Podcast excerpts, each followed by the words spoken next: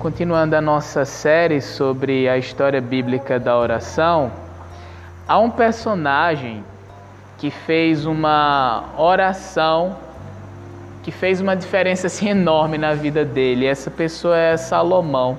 Vamos observar essa narrativa que irá nos explicar como foi que aconteceu essa história que envolve essa oração desse servo de Deus. 1 Reis, capítulo 3, vamos ler do versículo 3 até o versículo de número 15. Diz assim a palavra de Deus.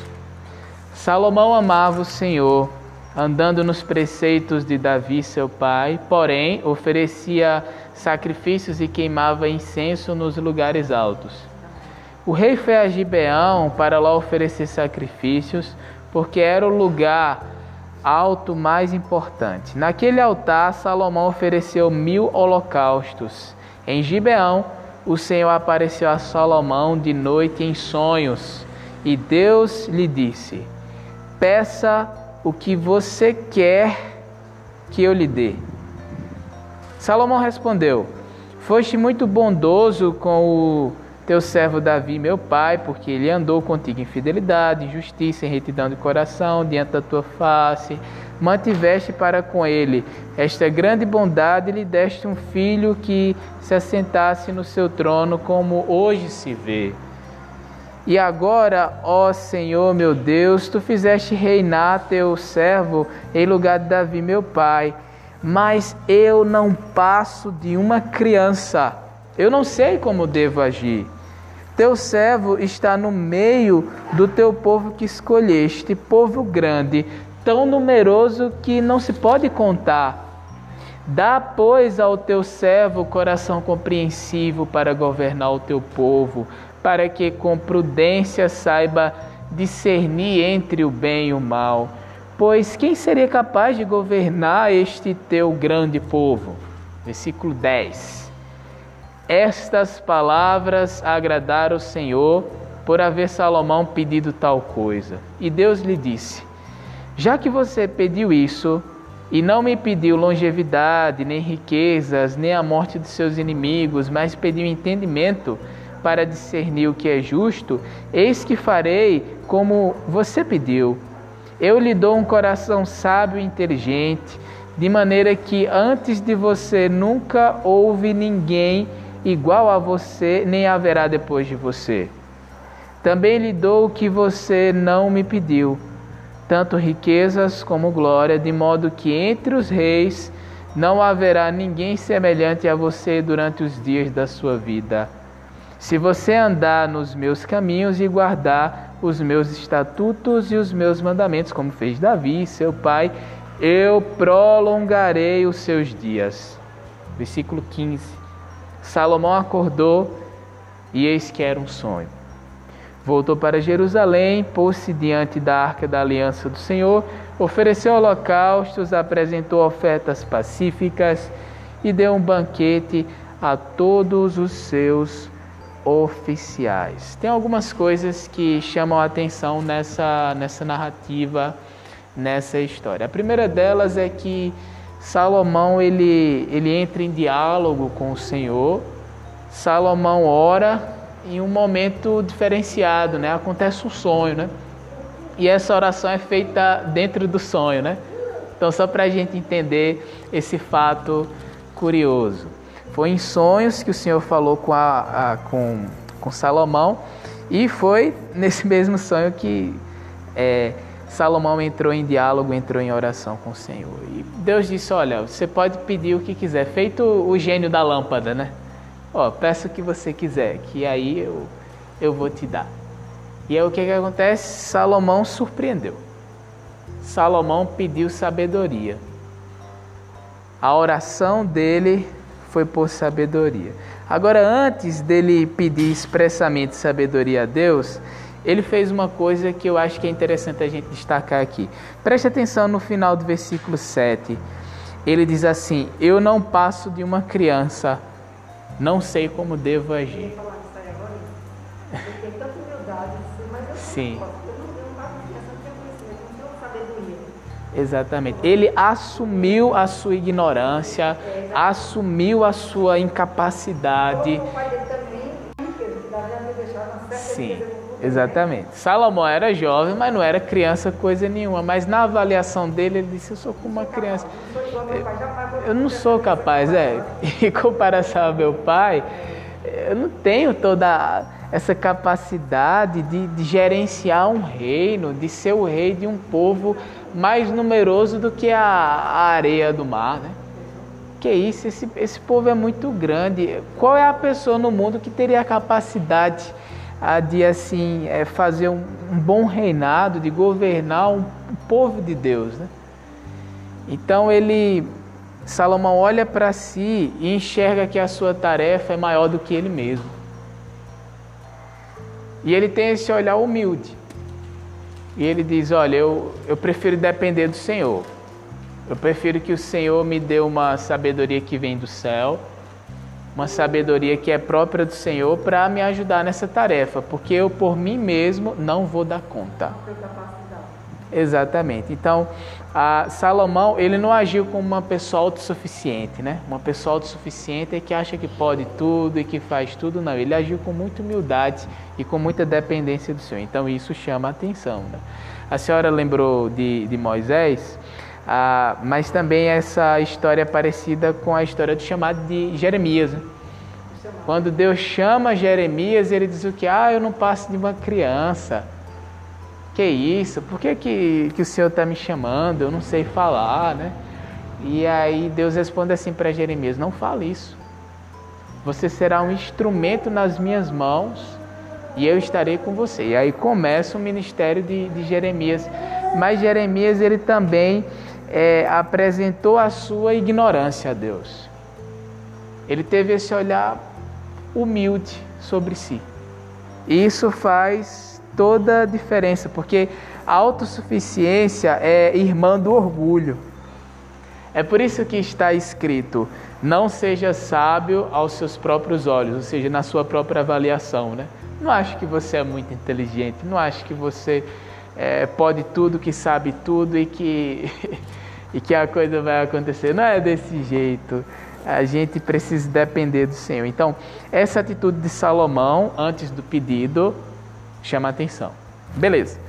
Mas vamos lá para o pedido propriamente dito. Salomão ele pede por sabedoria. Agora me chama a atenção uma coisa aqui.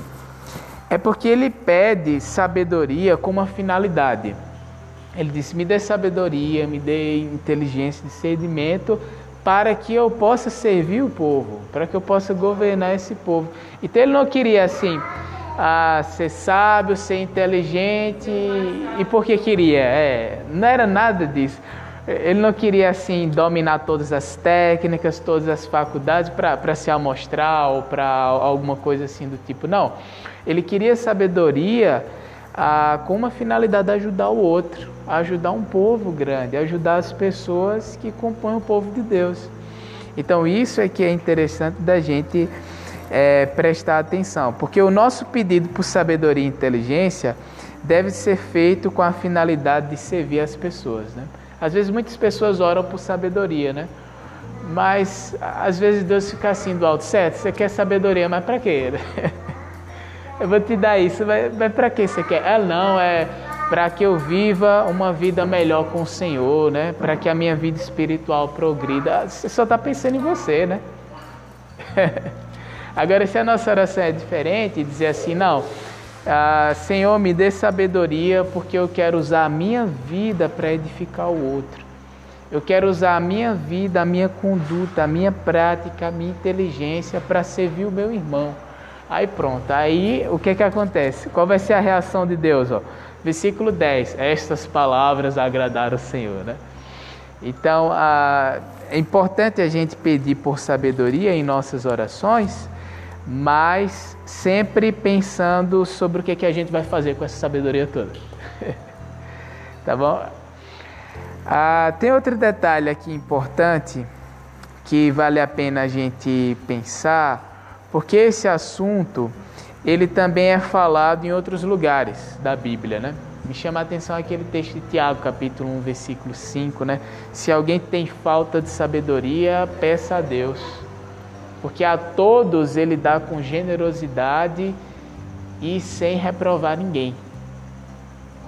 Peça, e isso lhe será concedido.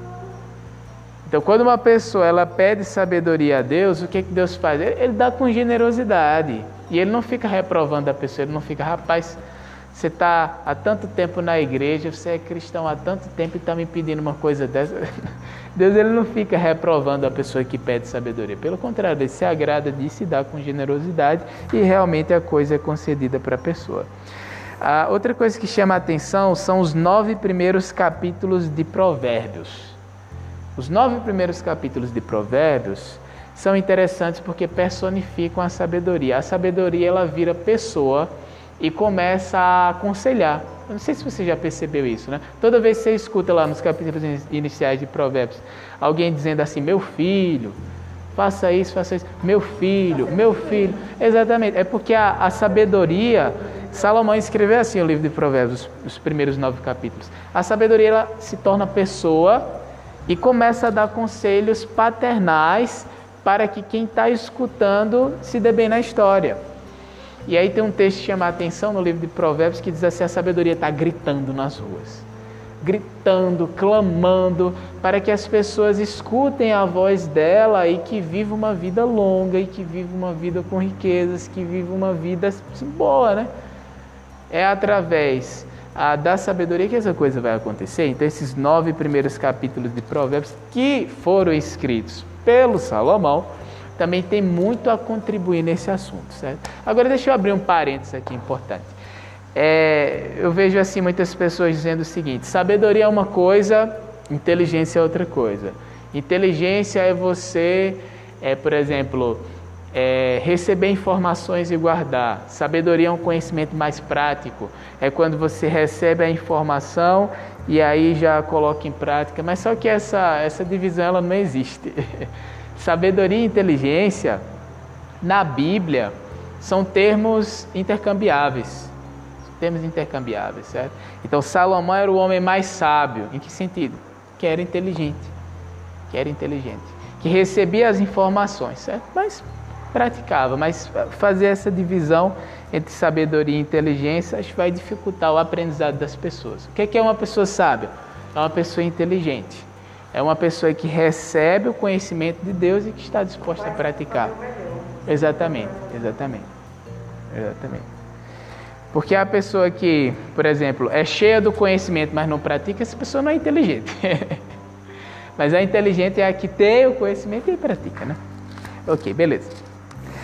Vamos lá entrar para o nosso último ponto aqui, que vale a pena conversar, que é sobre a recompensa da sabedoria. Salomão pediu por sabedoria a Deus, para ser uma pessoa inteligente, para governar, para servir o povo. E aí o que é que ele ganhou? Ele ganhou muito mais que isso. ele ganhou uma, uma sabedoria assim insuperável. Até Deus fala: olha, antes de você e depois de você, não vai existir alguém mais sábio. Então ele ganhou em uma dose assim muito maior do que ele esperava sabedoria, mas ele acabou ganhando o quê?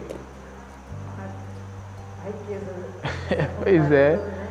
Pois ele acabou ganhando muitas outras coisas no processo. Acabou ganhando muitas riquezas, muito respeito, fama, honra. Ele acabou ganhando assim é, coisas que ele não esperava, que ele não pediu por essas coisas.